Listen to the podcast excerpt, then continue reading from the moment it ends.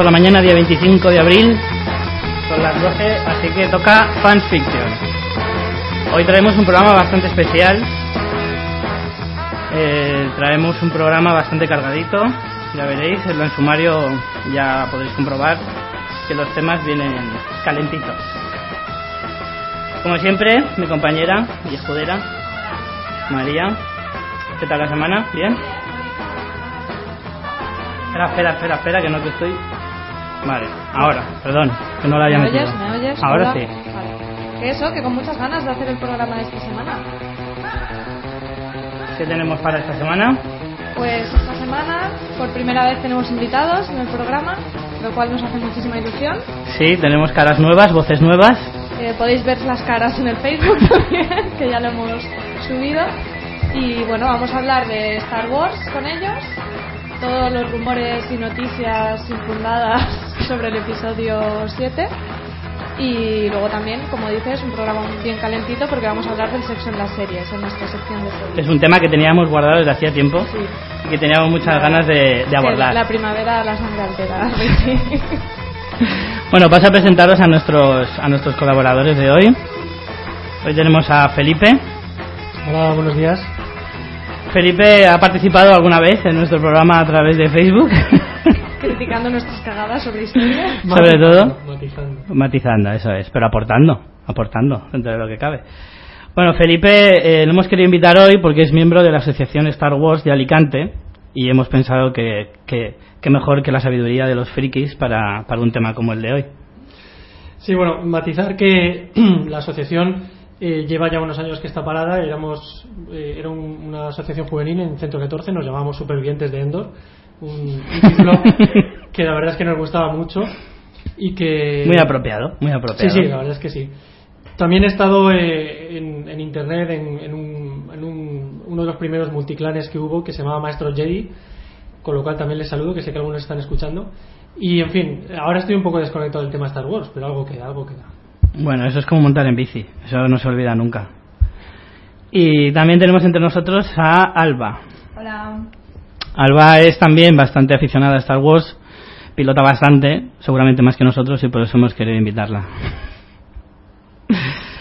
Bueno, pues como decíamos, el sumario de hoy, el tema pues es Star Wars, eh, es un tema que está bastante bastante en la boca de todos últimamente porque desde que desde que comprara Lucas el eh, la empresa pues ha estado salen noticias casi cada día así que bueno vamos a pasar a nuestra sección de Espera, espera, actualidad espera, ah es verdad es verdad voy acelerado hoy voy acelerado Vas, vas con ansia con los temas que tenemos. Bueno, recordar a todos que estamos emitiendo en directo desde Artegalia, desde la web de Artegalia, y que si no nos estáis escuchando ahora mismo, eh, podéis escucharnos cuando queráis, porque colgamos los podcasts en la plataforma iVoox. También los compartimos en nuestra página de Facebook y en Twitter. Vamos a estar atentos por si queréis comentarnos cositas. Hoy en el programa en directo lo vamos leyendo tanto en Facebook, que es fansfiction, como en el Twitter, que es arroba fans barra baja fiction. dicho queda. Pues vamos a pasar entonces a nuestra actualidad cinefaga.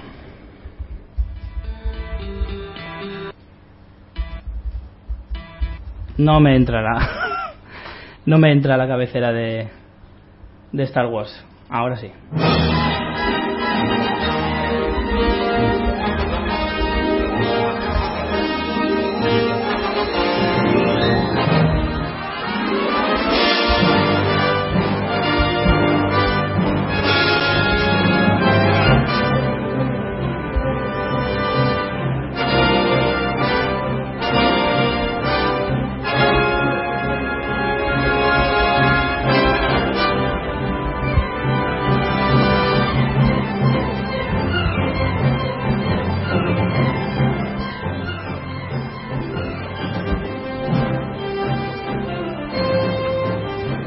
como no, reconocer al ma- maravilloso John Williams, como no podía ser de otra manera.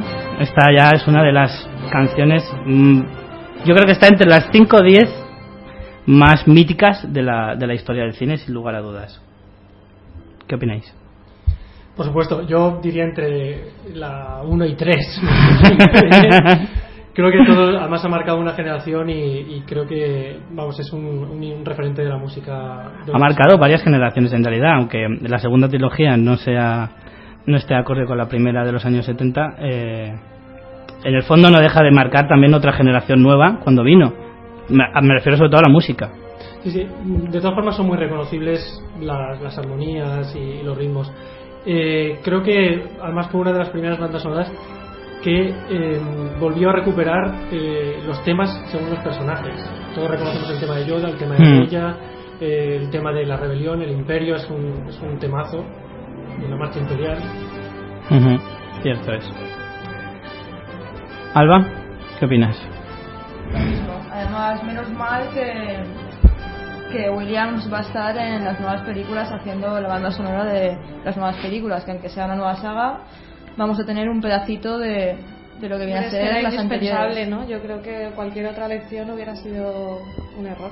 Disney ha, decidido reunirse, o sea, coger al casi casi el mismo equipo de toda la vida. O sea, se, ha, se ha rodeado de actores, productores, eh, compositores de la música, en, incluso eh, hasta el cartelista, el mítico cartelista de Star Wars también hará los carteles de la nueva saga. O sea, prácticamente ha reunido a sus viejos amigos de Star Wars para hacer pues todo.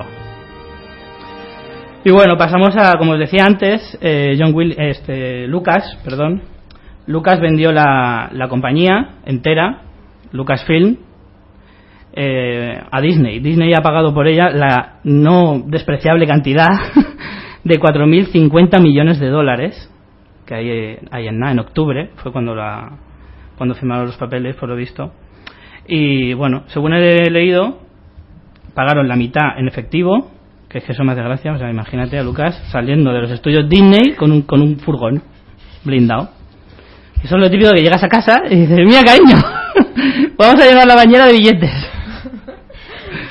y bueno, yo creo que era porque le hacía ilusión hacer alguna cosa así, porque vamos. Vamos, de todas formas, yo creo que Lucas ya tenía dinero suficiente para hacer eso. Seguro que tiene ahí una, una arca como la del tío Gilito. Y bueno, la otra mitad se la pagaron en 40 millones de acciones de Disney, nada menos. Ahí en también, ¿eh? O sea, en plan, como tengo poco dinero, pues voy a ver si gano un poco más, que voy un poco justo. Que no me llega. No llega a final de mes el Y bueno, pues eso, o sea, no solo ha comprado la, la franquicia Star Wars, sino que ha comprado toda la compañía Lucas, Lucasfilm, Disney, y claro, también tiene los derechos de otra saga como Indiana Jones que ya veremos qué sale de ahí. Ya con lo que hicieron con la cuarta. Pues, sí, es bastante difícil de empeorar eh, una saga, con lo cual yo tengo un voto confianza. Bueno, no sobreestimemos las grandes productoras que tienen un talento oculto para esas cosas. Y yo no me arriesgaría tanto a, decir que no se puede. ¿eh? Y bueno, o sea, a raíz de esta noticia he leído en el mismo artículo que ya Disney eh, dispone de compañías como eh, la televisión americana ABC, el canal deportivo eh, ESPN, que es de los canales más importantes del mundo, aparte de los estudios Pixar, que ya todo el mundo sabe, y la factoría Marvel. Ahora adquiere Lucasfilm, o sea, va a llegar un punto en que ya yo el tema de Marvel, eh, mis amigos y conocidos saben que no leo cómics, o sea, no me interesa mucho, pero por lo que he oído, eh, están gustando mucho las películas. Con lo cual, a mí, mm, a priori, pues me, parece que quizá Disney no sea una mala elección para Star Wars. Es que el sello Disney siempre te, echa un poco para atrás por si vuelve a esos mm, esas películas ñoñas demasiado censurables, o sea, censuradas más bien, más que censurables Autocensuradas me refiero. O sea, que no, no quieren abordar ciertos temas, no verás una teta en tu vida, cosas así, ¿sabes? Entonces el sello Disney siempre te da un poco de miedo en ese sentido, a mí por lo menos. Star Wars tampoco ibas a ver una teta. No, no, no me refiero por Star Wars, me refiero en general. Se ve un tocamiento de tetas, pero yo os contaré cuándo. Entonces, ¿en qué sección lo ponemos? Sería una novedad, ¿eh? Sería una novedad. Qué aguililla, Felipe. La he visto muchas veces. Bueno, eh, continuamos con cosas, cosas que están más o menos ya seguras respecto a la, a la franquicia de Star Wars. Es que la primera película se va a estrenar el 17 de julio de 2015. O sea, que todavía tenemos tiempo. Para pensar, para hablar. Madre mía, la de cosas que van a salir de aquí a entonces. Las que serán verdad, las que serán mentira. Claro, dentro de un tiempo podemos volver a hacer el programa, desdecirnos de todo. Vamos a agradecer, vamos a agradecer a Disney que nos dé tiempo para poder hacer siete programas respecto a Star Wars de aquí a, a que se estrene. Mm, Yo si queréis eh, os comento que para mí una de las épocas mejores de- de- del club de Star Wars que tuvimos fueron los meses previos al estreno del episodio 1. Porque todo Hombre, era- claro, Una cantidad claro, de claro. Sí, especulación. entre rumores, eh, cosas que podían ser spoilers, gente que, que te amenazaba de muerte si contabas algo. O sea, las reuniones eran muy, muy intensas. Entonces creo que, que es un- ahora mismo estamos en un muy buen momento para disfrutar de Star Wars, antes de decepcionarnos o alegrarnos. De prepararnos nuestros cosplays para el estreno. en fin, yo sé una fase que ya he pasado. Bueno, nunca digas de esta agua no beberé, ¿eh? Todavía conservo el traje. Yo que tú Me lo no. puse en carnaval. Por eso. Nunca, nunca es tarde. Eh, bueno, entre las demás eh, noticias que salen respecto al calendario Star Wars, por así decirlo, tenemos eso, el estreno de la primera en 2015. Se habla de que habrán dos spin-offs, o sea, habrá película de Star Wars cada dos años, en 2017 y en 2019. Probablemente por las mismas fechas, porque Star Wars siempre se ha estrenado, pues eso, previa, previo al verano. Y, y entre medias de las tres películas se habla de hacer dos spin-off. Una sobre la juventud de Han Solo, que eso habrá que ver. Y, y otra que está, es que solo el nombre ya da miedito, ¿eh? La de Boba Fett, ninjas y cowboys. Es que da mucho miedo eso, Yo ¿eh? esto no estoy seguro de que sea Yo- verdad. Es que es yo muy claro, yo esto también tengo mis reservas, ¿eh? Eh, a mí mis fuentes, concretamente la enciclopedia andante que se llama Paco Villa, casi me tira algo a la cabeza vía WhatsApp y me dijo que, que no, que eso que es un fanfiction, que probablemente otra cosa es que a lo mejor estén interesados en hacer algo similar, pero por lo visto lo que hay por ahí de niñas y cowboys es un fanfi- fanfiction. Yo había leído que sí que quieren hacer un spin-off de Boba Fett, pero no había, nada, no había leído nada de ninjas y cowboys. Claro, Así que- o sea, un spin-off de Boba Fett puede llegar a ser creíble. Puede llegar a ser creíble. Pero ya... Es que en una misma frase, ninjas y cowboys, es como la peli aquella, la de cowboys y aliens, y dices, no, no, ¿dónde vas? Sí. ¿Dónde vas? Es que te das cuenta que no. Es que nocilla con atún, tío, es que no. Bueno, conocí a uno del club de Star Wars que comía bocadillos de chocolate con sardinas.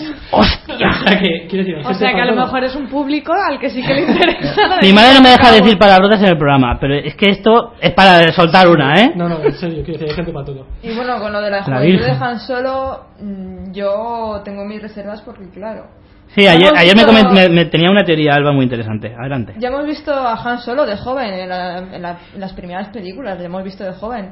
Pero es que ahora Han Solo tiene sesenta y tantos años, claro. Entonces, ¿qué van a hacer? ¿Coger un actor joven para hacer de Han Solo? Entonces, suena un poco raro porque nos va a resultar chocante ver a otra persona que no sea Harrison Ford interpretar el papel de Han Solo. Entonces, Pero yo creo que eso es lo que yo te comentaba ayer respecto a eso. Y es que Han Solo, en la primera peli, aproximadamente cuánta edad se suponía que tenía, unos 30. 30 y algo, sí. 30 y algo. Cuando dicen juventud de Han Solo, yo me espero una historia de un chavalín de entre 18 y 22 años pero aproximadamente. en- O sea, en cuestión- en coges a un 10 chico muy, muy joven. tu fisionomía, pero yo... Hombre, pero puedes coger a un, chi- un chico que... Hombre, la idea es coger a alguien que se parezca. Ah, claro. No vas a coger a... Yo qué Sí, sé. Pero cojan a quien cojan. Es que va a no va a ser raro. Recordad el, eh, eh, el caso de Indiana Jones. En Indiana Jones, en, en la última cruzada, hay un. O sea, la, Sí. la película empieza El con el prólogo joven con y, River Phoenix. con River Phoenix. Y solamente con un par de detallitos, como el, el látigo que. O sea, la cicatriz que él se autoprovoca, ya te recuerda a Indiana Jones. Yo creo que aquí en este sentido se puede hacer igual. Se puede buscar un, un actor que se le parezca, pero luego con cuatro detalles enseguida vas a, a reconocerlo como Han Solo. Sí, pero también piensa que en esa peli sale River Phoenix, nada, 10 minutillos, 15. Claro, Porque no, dura no la es primera lo mismo escena. el prólogo que la Pero hubo película. una Claro. serie también, vosotros que sois muy jóvenes. Pero hubo una serie que además gustó mucho y, y la gente no, no echaba de menos a Harrison Ford. ¿eh? Yo creo que fue bastante creíble y. Vamos, a mí no me parece. Hombre, no es, la, no es la primera vez que se hace algo así, no sería la primera vez ni mucho menos. Poner un personaje de joven, aunque sea muy, muy, muy representativo, muy carismático, lo que tú quieras, eh, poner a un personaje de joven con otro actor, se ha hecho toda la vida y a veces más acertadas que otras, pero bueno, si sabes elegir. El chico que hacía de hijo de Indiana Jones en la cuarta, por ejemplo, Saya LeBeouf, este, por ejemplo, Ah, ¿Cómo se pronuncia? A ver, a ver. Saya LeBeouf, porque es el, el apellido es francés. ¿Qué te parece? El de, Transformers, ¿no? Sí. Sí. Lo que pasa es que, según el guion, nos estamos metiendo ya en. en- en- Sí, esto ya es mucha, mucha especulación, No ¿eh? quiero mezclar muchos temas, pero si queréis Hombre, que- vamos a ver. ¿Queréis que hablemos un poquito de Han Solo o lo dejamos para después? Eh, no, no, adelante. Así, algo aquí de- nos saltamos el guion, pero de una manera. Vamos a ver, el guion es orientativo. no quiere decir que haya que seguirlo. Lo digo por, por no meternos donde no es. Sí, si quieres meter algo de Han Solo. Sobre Han Solo hay una trilogía. Ya, eh, lo que pasa es que, claro, esta es la eterna discusión, debate, eh, pelea sangrienta sobre si el universo expandido es canon, no es canon. Eh, yo recuerdo discusiones muy acaloradas porque, vamos, yo soy defensor del universo expandido como, como esencia de Star Wars. De hecho, el universo expandido ha servido para videojuegos, es decir, tiene el sello de Lucas. Sin embargo, parece que eh, algunos, algunos fans, algunos muy, muy importantes aquí en España, eh, como Lores del Sith, parece que diferencian mucho lo que es canon de lo que no es canon. Claro. Es decir, canon sería lo que pasa por la mano de George Lucas. Eh, ya os digo que hay una trilogía sobre Han Solo, yo no la he leído. Mm, hay- he oído gente que le gustó, gente que no. En su momento, pues mira, no la leí. De Pero es un formas- personaje que tiene una historia que da, da pie a una. Sí, tiene una historia muy A interesante. una película, aunque Es, sea. eh, de hecho, es para mí, de los populares, es mi personaje favorito. El, el cazarrecompensas, donde, o sea, que ha conocido a, a Lando Calrissian, que ha, ha ganado el halcón milenario. Lando Calrissian ese es armenio, ¿no? Algo así para el apellido. Sí, es por ahí, vamos. Despin, capitán de, capitán de Armenia. Eh, tiene una historia muy interesante. Eh, se supone que él conoce a Chewbacca en la Academia Imperial. O sea, él va para piloto imperial. Hmm. Conoce a Chewbacca, rescata a Chewbacca, deserta del, del, del Imperio, ya solamente eso da para una película. Claro. Posteriormente se relaciona, bueno, se convierte en contrabandista, se, se relaciona con Lando Calrissian. eh, Lando pierde el halcón, porque, bueno, los que sois fans sabéis que el halcón es de Lando, lo pierde en una partida de Sabak. Eh, eh, también, por, o sea, tienen temas bastante turbios entre ellos. Y luego, por último, eh, mm, hay, o sea, eh, se, se habla también de la carrera Kessel, aunque eso es un- dicen que es una mala traducción. En fin, que está, hay bastantes temas que no conocemos de Han Solo que podían dar para una película chula. ¿eh? Yo creo que puede estar bastante, bastante bien. Yo creo que vamos a tener unos cuantos años de mucho, mucho, mucho. Muchas cosas. En serio. Muchas películas, mucha, también mucha especulación probablemente, pero eh, cuando se encuentra una gallina de, lo- de los huevos de oro, pff, Es que que esto ese puede es el ser... tema con, con Star Wars, que, o sea, aunque luego los fans la critiquen o la dejen de criticar o tal, todo el mundo va a verla. O sea, la taquilla la tienen asegurada. Entonces, Sí, las críticas se aceptan mejor cuando gana un montón de por millones, eso ¿sabes? que en el fondo Te molestan bastante no menos. van a dejar de hacerlas, porque es que les da igual. O sea, no les da igual, pero que, que es una apuesta segura. Eso es un poco como, como la historia un poco del Hobbit en cuanto a lo del- el, el debate ese de que si tres películas son muchas por un libro tan pequeño. ¿Tú crees que a los de las productoras les importa las críticas, que la gente critique eso cuando saben que sí, tres pelis? Tres entradas. Multiplica. Ya está, no hay Lo que discusión. pasa con eso es que vas a ver la primera y aunque no te guste dices, voy a ver la segunda a ver si mejora, ¿sabes? Claro. Y aunque no te guste dices, bueno, ya que he visto dos, voy a ver la tercera, Claro. ¿sabes? Y Es está, se lo está todo pensado. Está todo pensado. La diferencia quizá está entre eh, comprar tres entradas para ver una mía película o comprar una, como, como nos pasó a nosotros. En el episodio 1 llegamos a verla tres veces, el episodio 3 pues tengo amigos que la vieron una y gracias. O sea, es decir, es una, una, Bueno. una apuesta arriesgada, pero tienes razón, son tres entradas como mínimo. Claro. Las que compras. Claro. Luego, a ver, porque ellos no cuentan con las repeticiones que vayas a ver, imagino. Entonces, todas las repeticiones que hagas de ver una misma peli, para ellos, pues es extra. Pero en principio la idea es que con que vayas a ver una vez, con ellos se conforman, ¿sabes? Porque que- cuanta más gente la vea, esa es la idea, porque así, cuanta más gente, más, más gente habrá a ver, irá a ver la segunda. Bueno, eh, vamos a pasar a parte de rumores. Los, los rumores, bueno, hasta ahora casi todo eran rumores, pero. pero es que, claro, faltando tanto tiempo, es que se puede poner ahí uno a, a mirar, a mirar cosas y, y te sale de todo. Bueno, el director, y eso sí que está confirmado, ya seguro, es JJ Abrams. Eh, es un director ya bast- con bastante nombre, pero para los que no lo conozcáis, es el, el autor de las de Star Trek, la, la más moderna, y la segunda parte que va a estrenar dentro de poco, que han tenido un Y éxito viene de, de rotundo. las series. Aparte de, claro, es un hombre que viene de la televisión, es el artífice de, de series tan poco conocidas como Perdidos, por ejemplo. Y un montón más que no se conocen tanto o que no han triunfado tanto, pero tiene, tiene ya como 10 o así, ¿eh? Tiene ya como 10 series hechas en televisión aproximadamente.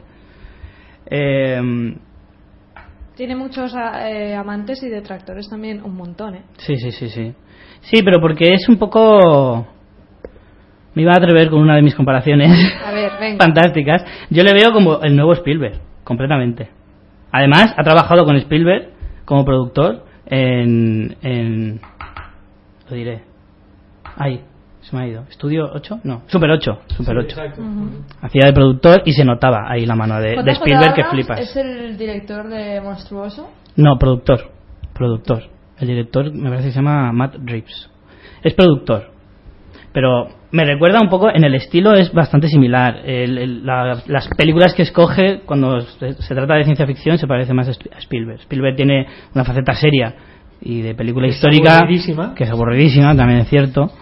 Como dice Pero- Richie, ya es un viejo que chochea con War. No soy yo el único que lo dice, pero bueno. Entonces, no sé, a mí JJ este me parece un tío que es, es cierto, pues eso, que tiene tantos detractores como, pues coño, como Spielberg. Spielberg, es, todo el mundo sabe que es muy bueno.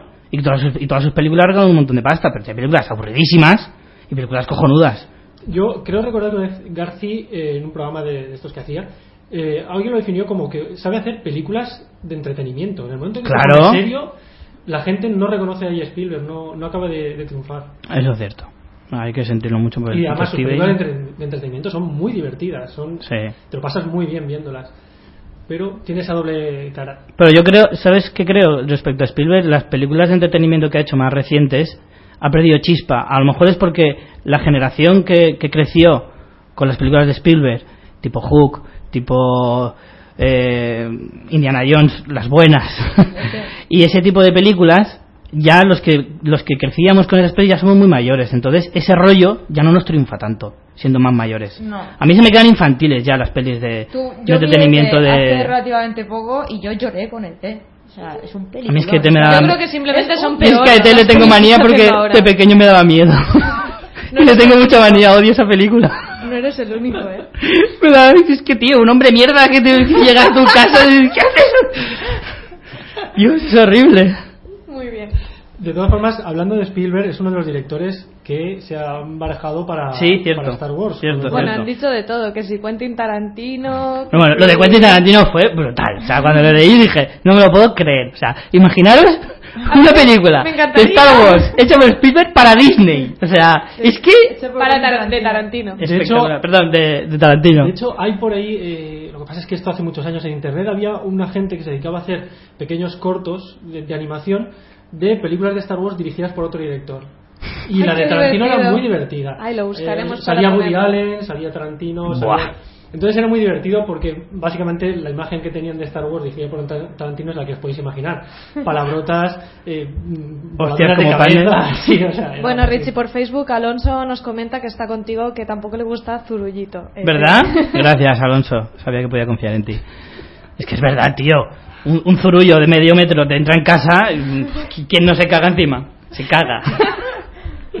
como hilo, como hilo. Como hilas, como hilas. Bueno, otros directores que se habían barajado. eh, Matthew Vaughn, que es bastante conocido. La última película que ha hecho es la de X-Men.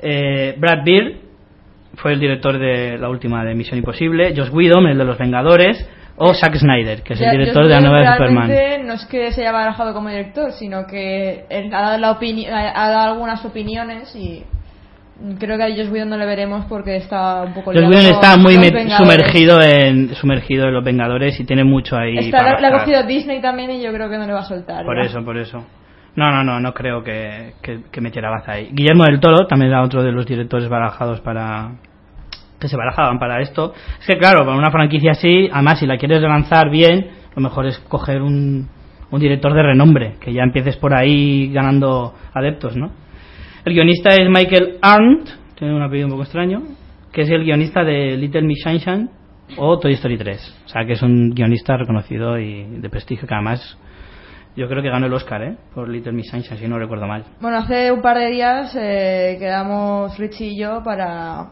para buscar información sobre Star Wars y tal. Y vimos un vídeo del día 1 Sí, de sí. abril, que es el Día de los Inocentes en Estados Unidos, en el que se le hace una entrevista a Peter Jackson. Y en un momento del vídeo a Peter Jackson se le cae una carpeta donde ponía Star Wars 8. Entonces, Episodio 8, Como sí, sí. comprenderéis, pues Bueno. eh, armó un revoló en internet brutal. Pero Qué mamón, al qué mamón, siguiente, el pues, Peter. dijo que era un troleo suyo y que no iba a hacer. Si es que Star Wars es 8. tan friki, el mamón es tan friki Pero que hasta estaría- para eso, ¿eh? Estaría muy guapo ver una película de Peter Jackson Buah. de Star Wars. Eso sí que sería... Pero como dijo Richie, dice, si Peter Jackson se mete en esto, Claro, hace las es tres que, películas, ¿sabéis- las dirige, las escribe podía- y pinta los decorados hace falta. ¿Sabéis quién podría ser un candidato cojo buenísimo? es que luego critico ya a Richie por decir tacos. A que de la- cuesta, ¿eh? Sí, sí. Alex de la Iglesia. Alex de la Iglesia es un auténtico fan de Star Wars. Además, eh, si lo seguís un poco en, en blogs y Twitter, es un auténtico fan de Star Wars. Tiene. mm, o sea, sus- las bromas que ha hecho en sus películas sobre Star Wars son de auténtico fan y podría ser muy muy interesante, pero no creo que Alex de la Iglesia No creo esté yo. en las listas de. No creo yo que llegue a tanto. Sobre Bueno, JJ ahora, si, no, si, no- si me dejas Sí. un momentito, te puedo decir que entre el grupo de gente que yo conozco mm, levanta pasiones y odios. ¿eh? Yo personalmente creo que si ha revolucionado una saga como Star Trek, que aunque yo no la he visto, porque ya sabéis que un buen fan de Star Wars no ve Star Trek.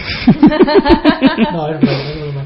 Eh, yo personalmente, por lo que he oído, eh, creo que no podía, o sea, que podría ser una muy buena baza para, para Star Wars. ¿eh? Yo creo que es un tío que, que cuando hace una película la hace sabiendo lo que, lo que se fans implica mucho, se implica mucho y yo creo que le gusta dejar su sello en cada, cada película que hace, aunque sea una saga tan mítica como, como Star Trek.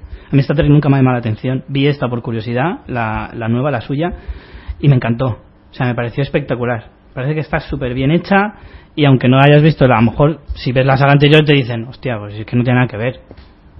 Es que además, por lo que he oído, eh, ha hilado muy bien los temas, eh, los temas conocidos de Star Trek, cosa que voy a decirlo ya porque si no, no o sea, no. ¿Revientas? no- sí, reviento, no, no puedo seguir viviendo.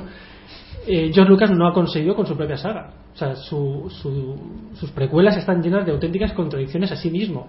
Con lo cual, me parece que ya es lo más lamentable del mundo, hacer una saga y tú mismo no sabértela. Es que hacer una nueva saga pensando más en el merchandising que en el guion Eso que tiene. es lo que acaba Sí, pasando. no, está, está claro, pero que hay, hay fallos muy garrafales que, bueno, comentaremos en otro momento si queréis. Pero vamos, yo Hay creo unas que- declaraciones muy curiosas de, de JJ que dice, cito textualmente, aunque nunca, fue, aunque nunca fuera fan de Star Trek, sentía que había una versión de esta que me entusiasmaría, que me haría pensar, esto mola, está muy bien, me gustaría verlo. Eso siendo no fan de Star Trek, pero sí que es fan, confeso, de Star Wars. Por eso, un poquito de, de no sé, de esperanza que haga... Claro, claro. Mm, Yo creo que el problema no es que JJ Abrams vaya a hacer algo bueno o algo malo, sino que tiene a Disney detrás diciendo, no, no, nosotros queremos Claro. que salga esto en la película o que deje de salir esto en la película o lo queremos así o lo queremos así. Entonces eso yo creo que la propia Disney viene a ser un hándicap bastante grande para lo que viene a ser la saga. Bueno. Es que las productoras, y más en un proyecto así, o sea, son los que tienen la voz y el voto. O sea, el Son director. los que tienen la mano. En el fondo estamos aquí especulando, pero no es tan tan importante. O sea, siento decirlo, pero eh, la productora es la que manda. Sí. Y más con la pasta que se mueve en, en estos temas. Los actores. A ver, aquí puede haber uñas y dientes.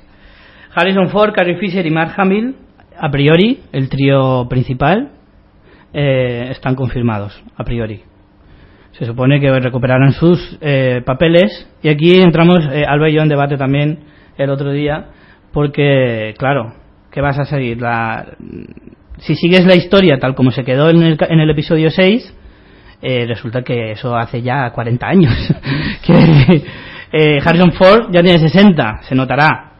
Pero bueno, también... Bueno, también Carrie Fisher habría que que bueno, Carrie Fisher, en serio, os invito a que metáis en Google y pongáis Carrie Fisher y veréis a la persona que se ha comido a Carrie Fisher. Se os va ¿Vale? a caer un mito erótico de La aquella leche. muchacha con aquel bikini de esclava, pues ahora mismo pues De hecho, la van a tener que sacar de la clínica de desintoxicación en la que está actualmente. Y es verídico. Anthony Daniels, que es el personaje que iba dentro de C3PO, o sea, el actor, perdón, eh, también ent- ent- entrará dentro de la historia, lógicamente. Y Billy D. Williams, que es Lando Carlisian, en la película, pues también tendrá su papel. Yo creo que hemos leído que el argumento probablemente se podría plantear 30 años después del final de la historia del episodio 6, lo cual sí que tendría sentido respecto a la edad de los actores.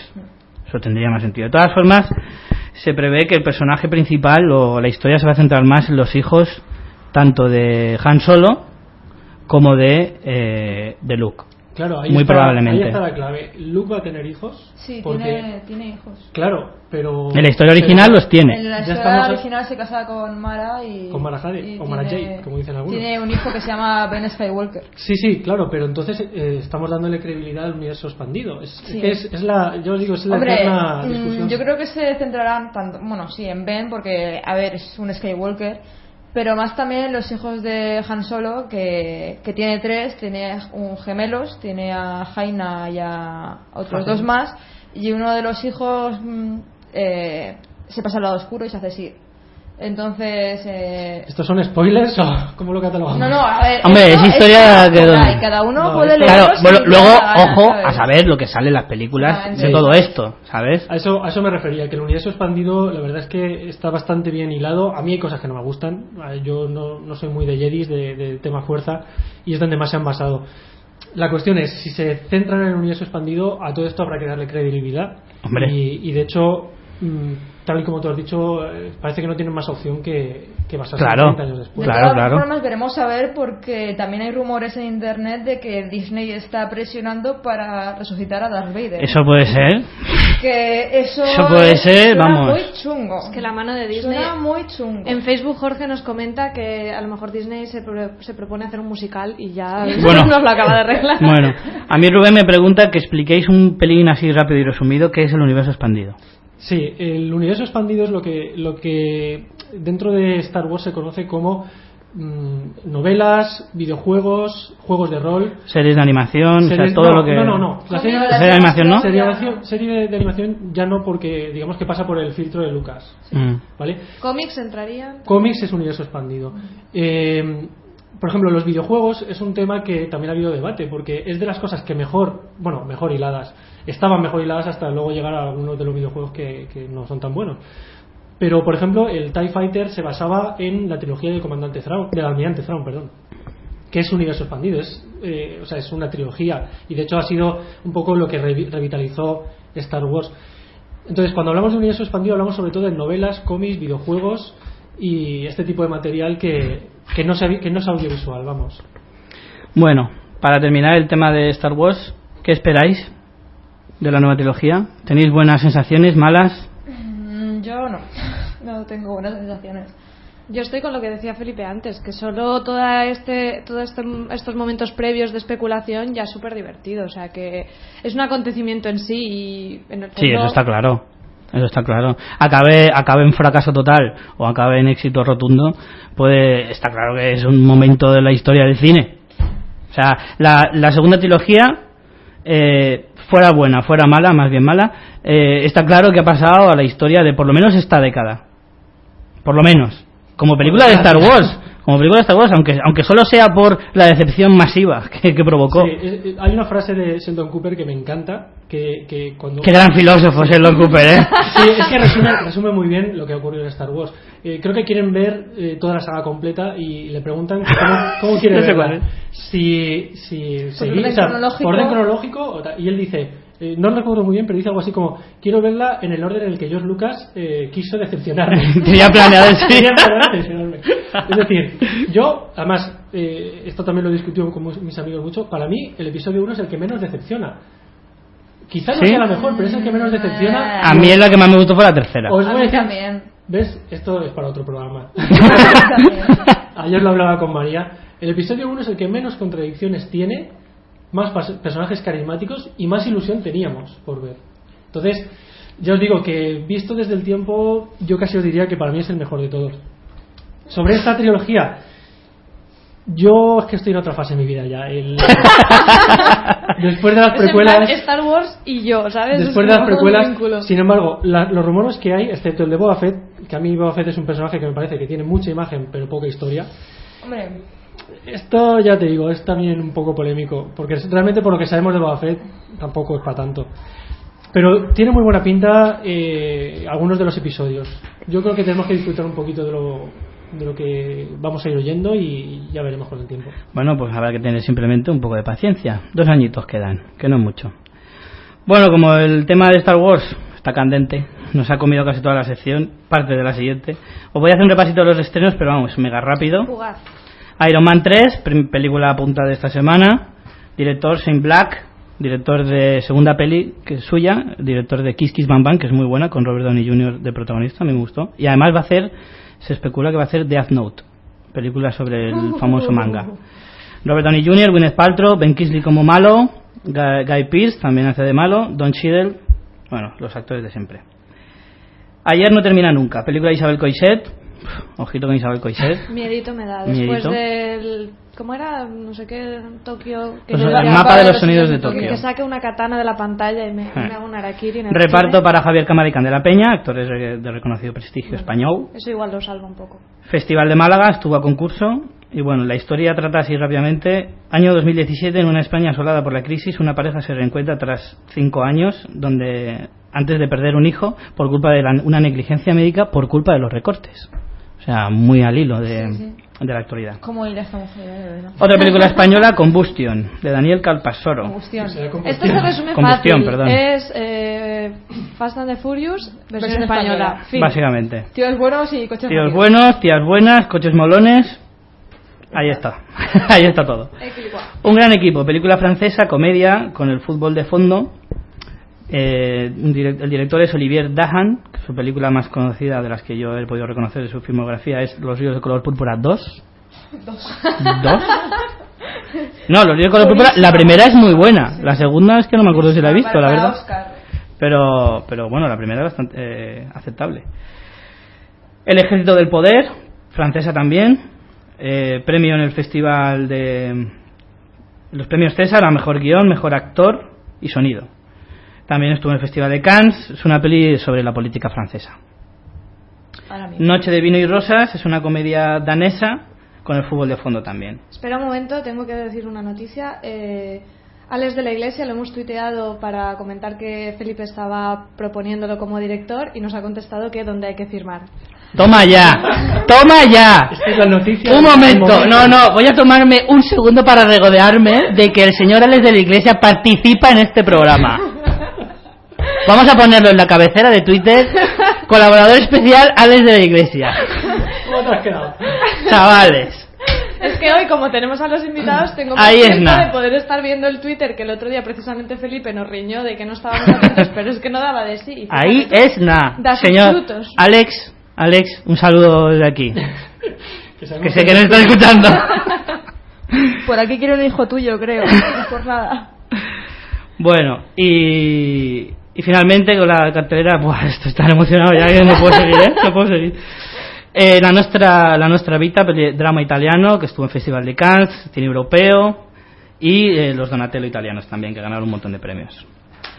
Y nos vamos a la sección de series, que hoy viene calentita, calentita y cargadita.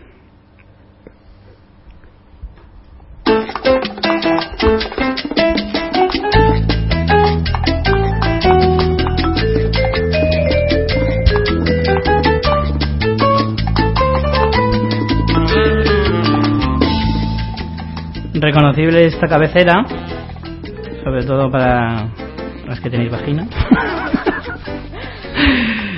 Sexo en Nueva York es una de las, por su propio título, ya lo dice, es una de las series más representativas de lo que es la revolución sexual en las series. Aunque suene raro porque... Bueno, más, más que reproducción, eh, la, la cópula, vamos. Sí, Bueno, antes que nada yo quería decir que nos plante el tema a lo mejor suena como muy genérico, pero lo que queremos un poco abordar hoy es, por un lado, cómo ha cambiado, eh, cómo se habla de sexo en las series, incluso el propio vocabulario cuando, cuando salen temas relacionados con el sexo, en cómo ha evolucionado a lo mejor en los últimos 10 años, por ejemplo, y por otro lado lo que son las escenas de contenido sexual. O sea, son como do- dos temas. el tratamiento del sexo más, más, más que nada. Es cómo trata el sexo en conjunto, en todo su esplendor, las series actuales. Es lo que queremos hablar un poco. Bueno, no solo las actuales, sino la evolución desde las series de, de 10 años para acá aproximadamente. Tampoco nos vamos a ir mucho más lejos. Cómo ha evolucionado en ese sentido, cómo la censura ha bajado bastante, cómo la aceptación del público también ha, ha sido bastante amplia en ese sentido en cuanto a las series. Porque es que tenemos aquí una lista larguísima de, de series que en el fondo tratan el sexo que no deja de ser un tema muy recurrente, en realidad, siempre. para cualquier historia. Pero bueno, lo importante, eh, lo importante es ver que por lo menos vamos hacia adelante, en ese sentido. Al menos quiero pensarlo.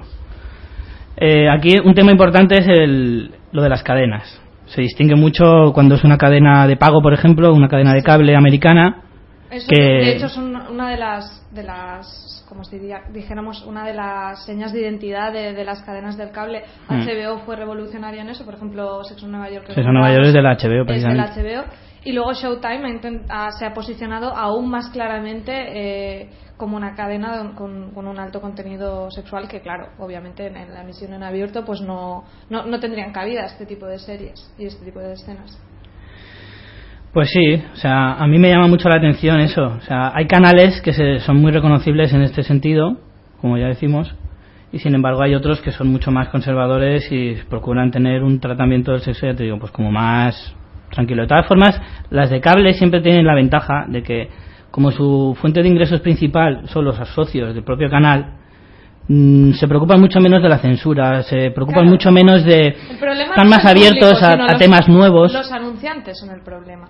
O sea, un anunciante, si tú en un programa que tenga un contenido sexual, a lo mejor pues mm, no quiere anunciarse. Al ser cadena de pago, tú eh, vas en fun- o sea, te financias en función de los suscriptores, que de hecho a lo mejor incluso se suscriben y ven como un plus el, el hecho de que tengas este tipo de contenido. Entonces, claro, el planteamiento es totalmente diferente.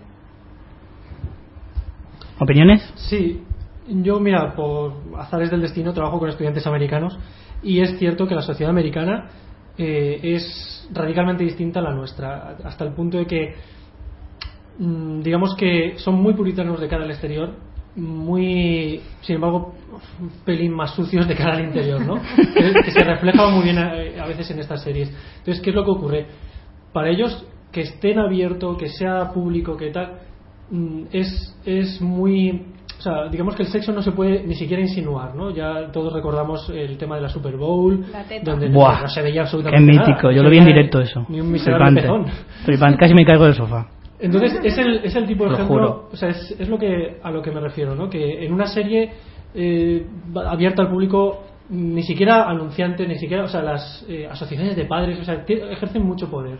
Hay mucha, mucha censura en ese sentido. Sí, sí, ya lo dice George Martin, el escritor de, de Juego Juego de de Tronos, Tronos. que decía que él podía mm, desarrollar una escena en el que habían cráneos despedazados y mucha sangre y no pasaba nada, pero en el momento que, que hablaba de como sexo, asome un pezón, madre de- mía. o una vagina o un pene, la gente se volvía loca y Sí, sí, eso es, a mí me encanta esa hipocresía americana, muy, muy arraigada en su, en su cultura, de que eso, puedes destripar a una persona, puede un niño de 12 años destripar a una persona tranquilamente y elegir qué, qué trozo del intestino delgado le gusta más, pero eso sí, como te asome medio pezón, Virgen Santísima, llamemos al ejército, o sea, es que es de una hipocresía brutal. De hecho, a mí una serie muy representativa de esto que me encanta es Spartacus.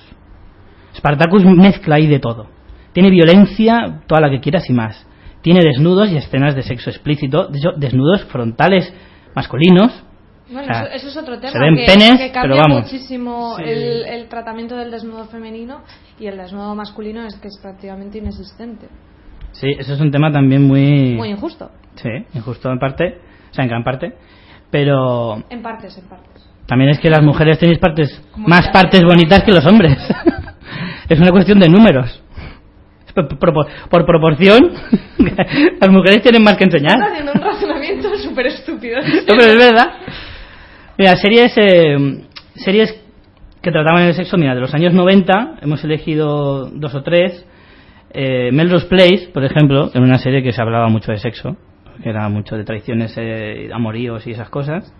Friends, Friends, Friends es muy curiosa, porque Friends tiene 10 años de vida y se nota incluso en la misma serie, las primeras temporadas a las últimas, se nota ahí diferencia. Y una comparación muy, muy curiosa es que Cómo conocí a vuestra madre es una serie que se compara muchísimo con Friends y ahí puedes ver un poco el contraste. Cómo conocí a vuestra madre empieza justo cuando acaba Friends, al año siguiente.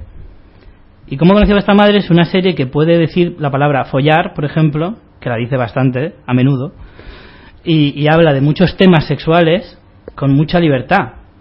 Friends siempre intentaba, lo decían, hablaban mucho de sexo, pero no, ¿Te has No lo acababan de ¿Te has decir. acostado con ella?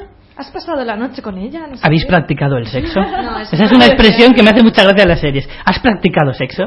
¿Alguien te ha dicho alguna vez, ¿has practicado sexo? Que no sea tu médico. ¿O tu cura? Tengo un amigo que lo dice, pero, pero un poco también eh, riéndose de, de ese tema. Claro. Es una, una- Es una expresión muy graciosa, siempre me ha A gustado. mí me gusta mucho también copular y yacer. A mí, no, para mí la, la mejor es el fornicio.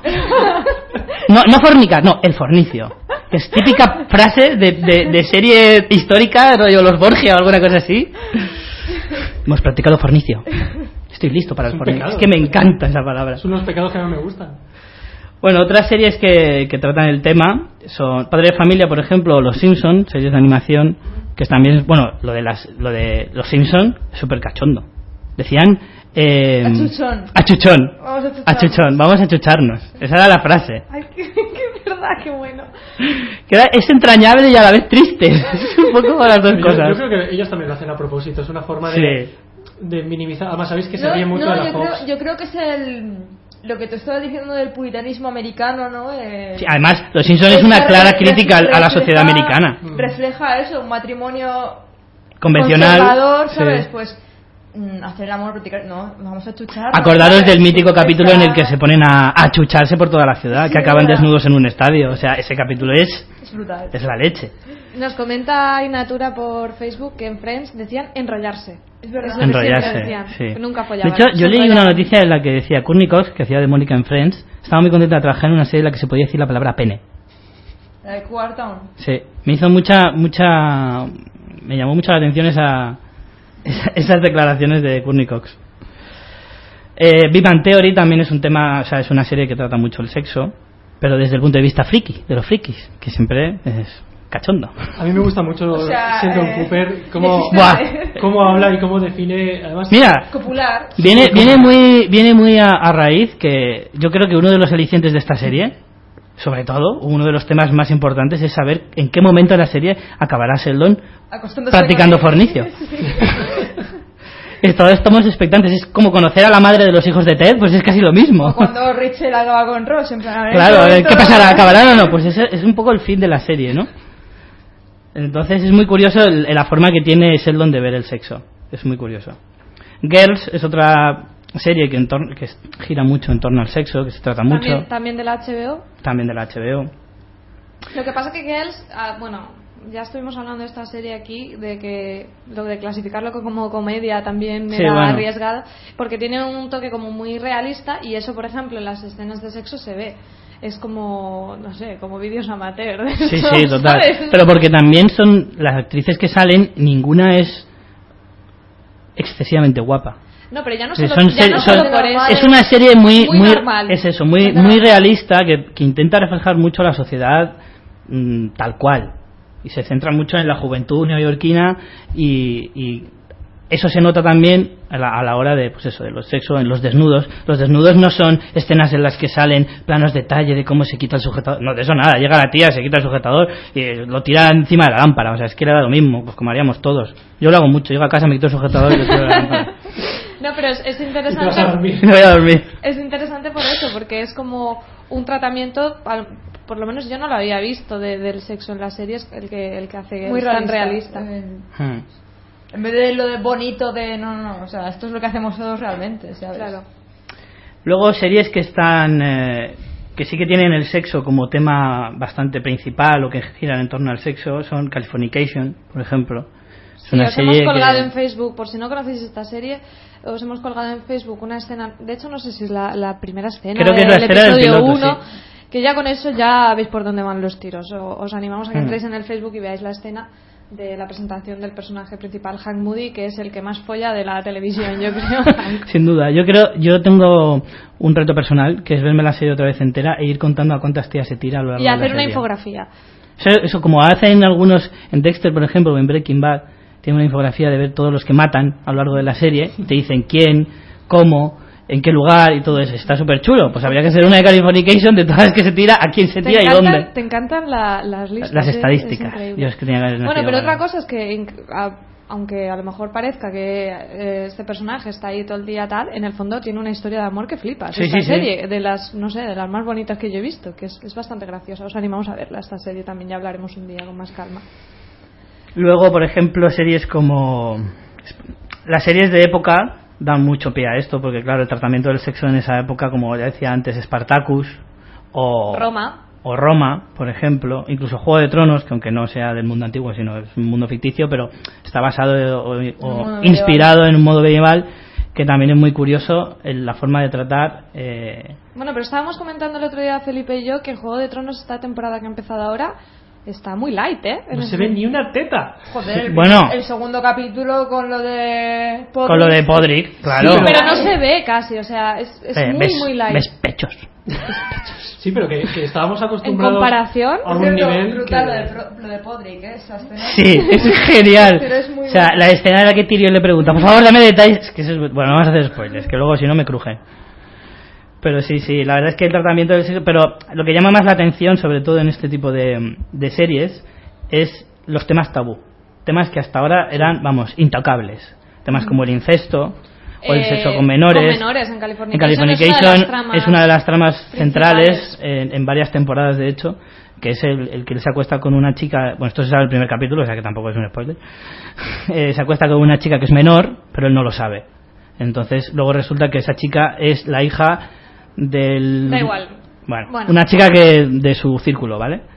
Entonces, llama mucho la atención, pues, cómo tratan el tema, sin ningún tipo de tapujo, sin ningún tipo de. Es que ni siquiera te da la sensación de que sea algo mal visto. O sea, Hombre, sí, se habla de esa polémica. se pero- habla de esa polémica, pero la forma de es- tratarlo, la forma de tratarlo en la serie con mucho humor, de una forma muy cómica en general, también te hace que lo veas de algo menos menos grave.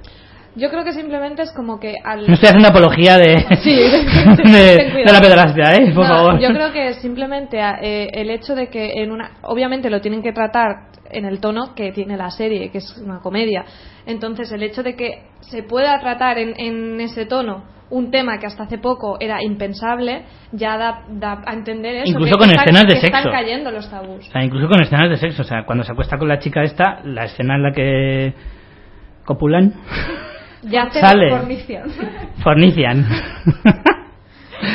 Sale. Después, yo- aquí no la tengo apuntada, pero quería comentar, me vino a la cabeza ayer, eh, Mad Men, que es una serie también del cable de de, la, AMC. de la AMC, sí. Eh, no, el sexo no es uno de los temas. A ver, eh, tienes alguna escena de sexo, pero no es. No es el tema central, no- no pero es una- sí que- un tema muy importante. Pero me resultó muy interesante, no sé en cuál de las últimas temporadas, no sé si es en la cuarta o en la quinta, que uno de los temas que se tratan es como la hija del protagonista, que no sé cuántos años se supone que tiene, pero a lo mejor 10, 11 o 12, eh, descubre la sexualidad y, y cómo ella eh, empieza como a masturbarse y cosas así, que es en plan, mm, vamos a ver, es un tema súper natural, pero mm, escandaliza bastante verlo en una Sí, serie, sí. en plan, el, el tema del descubrimiento de la masturbación y encima en una niña, no un niño, que ya es como, mm, no sé, más grave. Más evidente. Sí, sí, me- y me llamó mucho la atención eso, que, que, que, que es me parece que es- es- está cambiando muchísimo el- el- la mentalidad de la gente que, que en una serie que además ni siquiera trata de eso, te puedan, la manera de narrarte cómo crece ese personaje y cómo se va haciendo mayor, uno de los temas es ese. Ujú, ujú. ¿Ibas a decir algo, Sí, Felipe? iba a comentar, en Juego de Tronos sí que ha habido una pequeña autocensura, que por otra parte yo lo, lo veo lógico también. Y es que los personajes son en, en las novelas son eh, menores de lo que de lo que se refleja en la serie. Eh, Sí, lo comentamos. Sí, es una forma también de, de evitarse problemas porque no podrían tampoco eh, o sea, eh, actuar actores en ciertas escenas y tal. Ya, no, no en ciertas escenas, sino, por ejemplo, el papel de Daenerys Targaryen, eh, interpretado por una niña de 14 años, Claro. no tiene tanta fuerza, ni, No, no, yo estoy de ni, te, ni, te, ni, te, ni se refleja tan bien como lo hace Emilia Clarke, por ejemplo, Estoy de con la acuerdo, yo creo que, que, ella tiene, ¿sabes? claro, yo creo que es una buena decisión, aunque algunos fans sí que me han comentado pues que les choca mucho, pero eh, vamos a ser realistas, el lenguaje del Claro, libro pero- no es el mismo que el cinematográfico, Pero la es que cinematográfica también hay que aceptar que, que la sociedad también tiene sus normas. No puedes poner el personaje de, de Daenerys, una chiquilla de 14 años, una escena en la que Khal Drogo, que es un tío de 2 metros, le está amargando. de alto te refieres. sí, y de ancho también. Don- mide, mide- mide también dos metros estando tumbado. De todos modos, en Juego de Tronos igualmente hay temas que telita, porque se habla de incesto, se habla de homosexualidad, incluso mm, se, que esto no está en el libro explícito. Hay un rollo ahí de transexualidad también con el personaje de Brienne. No sé, o sea, a ver, no, pero Un poco de lejos. Es una mujer. Sí, pero, pero sí. Aunque no lo. Pero, pero se habla de eso, se habla de es una mujer, pero no parece, pero no sé qué, o sea, es un tema sobre sexualidad y no sé, me parece que eso hace unos años sería impensable.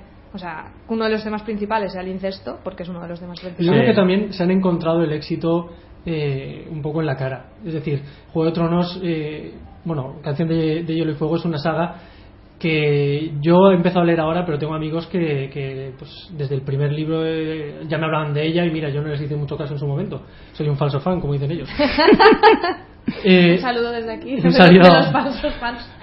Eh, entonces, sí que es cierto que la, yo creo que la, la serie de televisión se ha atrevido también, a raíz del éxito de la primera, de la primera temporada, a, a decir, oye, pues si estos temas son así, son así. Son así. punto. No, de todas formas, en los libros eh, no hay tantas escenas de sexo como en la serie. Sí, sí, por eso digo, No, pero ni que de coña. el éxito Eso, de es- eso que eso ellos es otro tema que manejan. O sea, tenemos. Hay, hay escenas que pueden ser ya no de sexo, sino de desnudos, que son más gratuitos. Por ejemplo, me estoy acordando en Lo Soprano, también de una serie que tengo yo en la patatita, del HBO.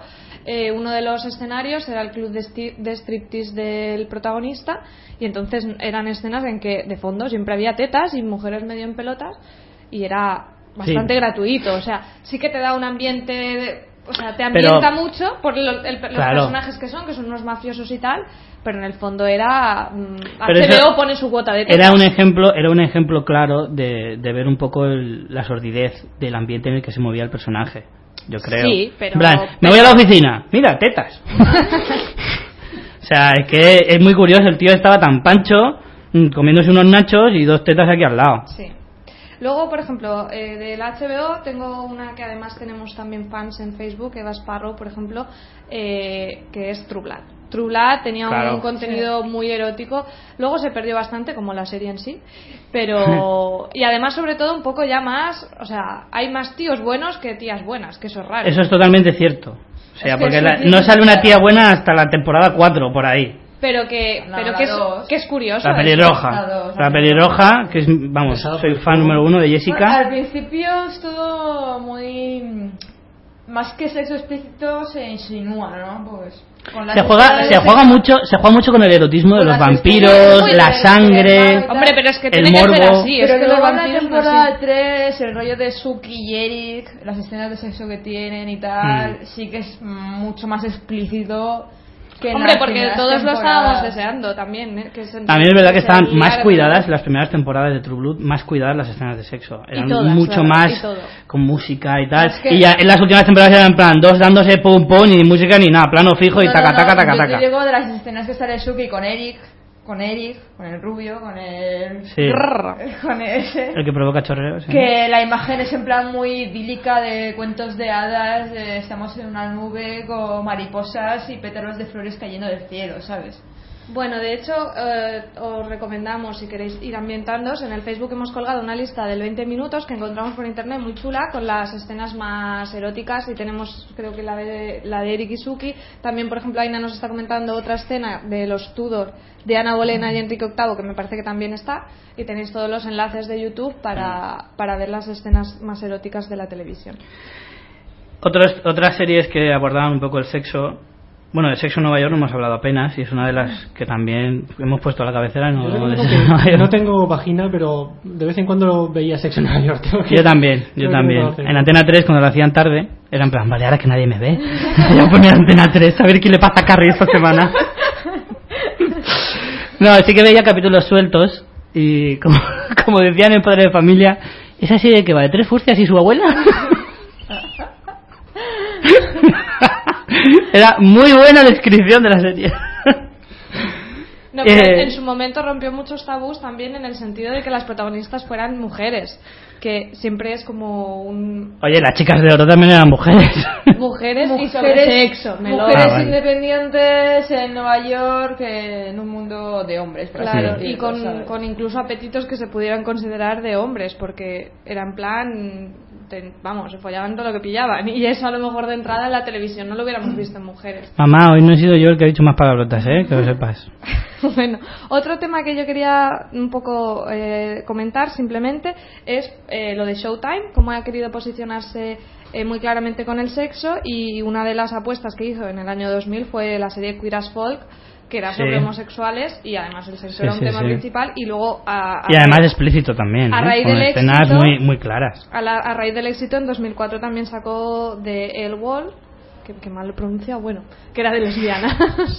Entonces, bueno, que era una, o sea, el sexo vende y Showtime lo tenía claro y empezó desde los inicios a hacer apuestas.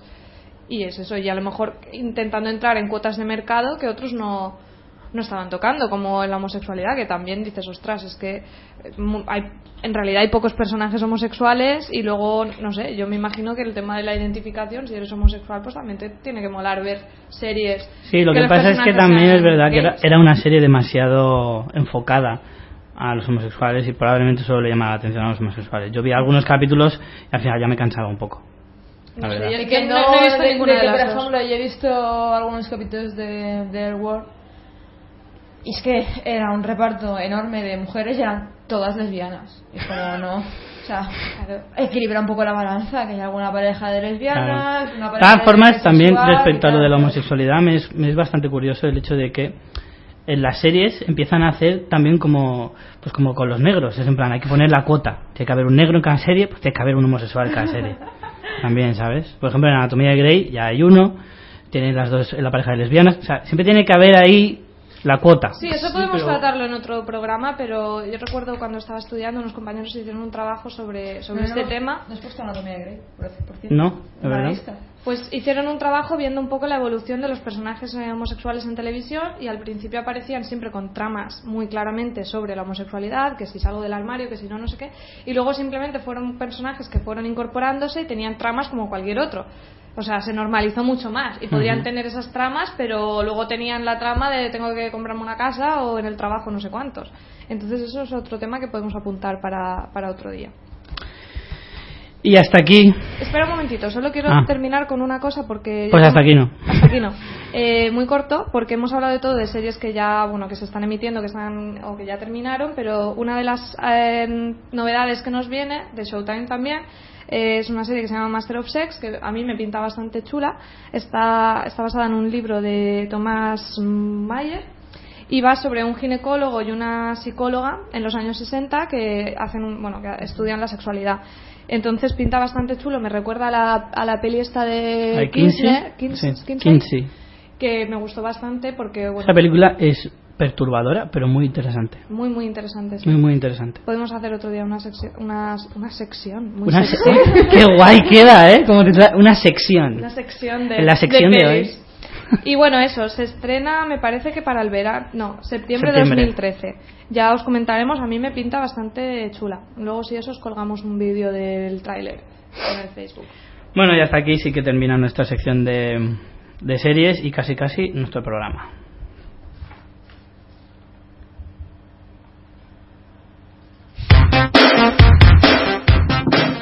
Artegalia Radio. Hay otras radios, pero ninguna suena como esta.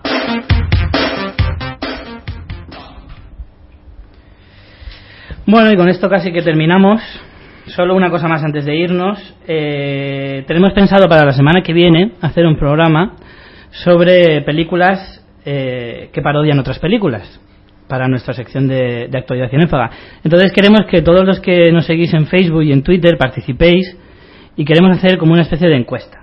Os vamos a poner una lista de muchas películas eh, sobre este tema, sobre las parodias eh, en el cine, en el cine de comedia y queremos que participéis y que nos deis vuestra opinión y que nos digáis cuál es la que os gusta más para que así la semana que viene cuando hablemos de este tema con nuevos invitados que tendremos ya os lo iremos contando esta semana eh, pues hagamos vayamos hablando de ellas siguiendo el ranking en el que hayan quedado vale entonces los que nos seguís los que nos escucháis participar y decirnos cuál es la película de parodia que más os ha gustado de, desde agárralo como puedas hasta la saga Scary Movie Nosotros estúpida película americana. nosotros Estudio Americana es un Es Dios esa peli. Bueno, ahora, ahora os colgaremos, ahora en terminar el programa, haremos la encuestita en Facebook y ya os animamos a que participéis a lo largo de esta semana. Y hasta aquí el programa de, de hoy. muy contentos de haber tenido invitados tan ilustres, tan participativos y tan sabios a la vez. ¿Qué os ha parecido la experiencia? Muy bien, muy divertida. La verdad es que ¿Volveréis? sí, si puedo escaparme del trabajo, sí. ¿Alba? Ya me invitaréis otro día. Que Ya buscaremos otro tema. Buscaremos tema huecos. Buscaremos huecos y temas interesantes. Temas hay pff, todos los que queramos y más. A cholón. Pues bueno, María, hasta la semana que viene. Muy bien, nos vemos la semana que viene hablando de parodias, a ver si nos echamos unas risas. Si nos reímos el otro día haciendo necrológicas, pues ya, ¿qué te voy a decir? La semana que viene. Sí, sí, sí. La semana que viene, hablando de comedia, bueno, hablaré muy seriamente. Como siempre. Bueno, señores, hasta la semana que viene. Ver muchas pelis y muchas series. Y pasamos por el dragón escamado. ¿Cierto? es Ahí, verdad. no lo hemos dicho. No, es una broma. Lo hemos dicho. Es que Felipe es eh, uno de los dueños del dragón escamado. Autores. La mejor taberna friki, bueno, la única taberna friki de Alicante en No, el es que hay broma. buen rollito. y Estas conversaciones las solemos- hamburguesas están muy ricas. Gracias. Estas conversaciones las solemos tener allí y, y nada, si- Claro. si, os animáis, allí, allí os esperamos. Gran parte de todo lo que decimos aquí sale de allí. Así que. De hecho, quedamos para preparar el programa muchas veces Sí. allí, o sea que... Por eso merece la pena una mención. Pues vale, pasaros por allí. Hasta la semana que viene.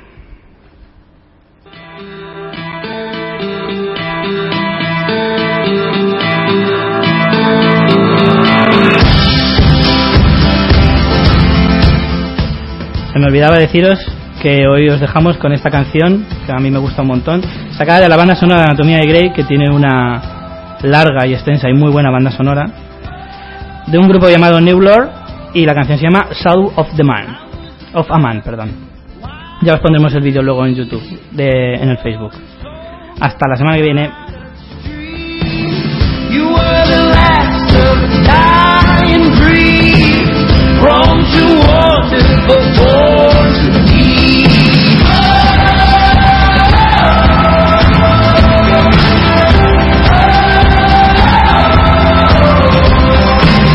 I still remember your innocence.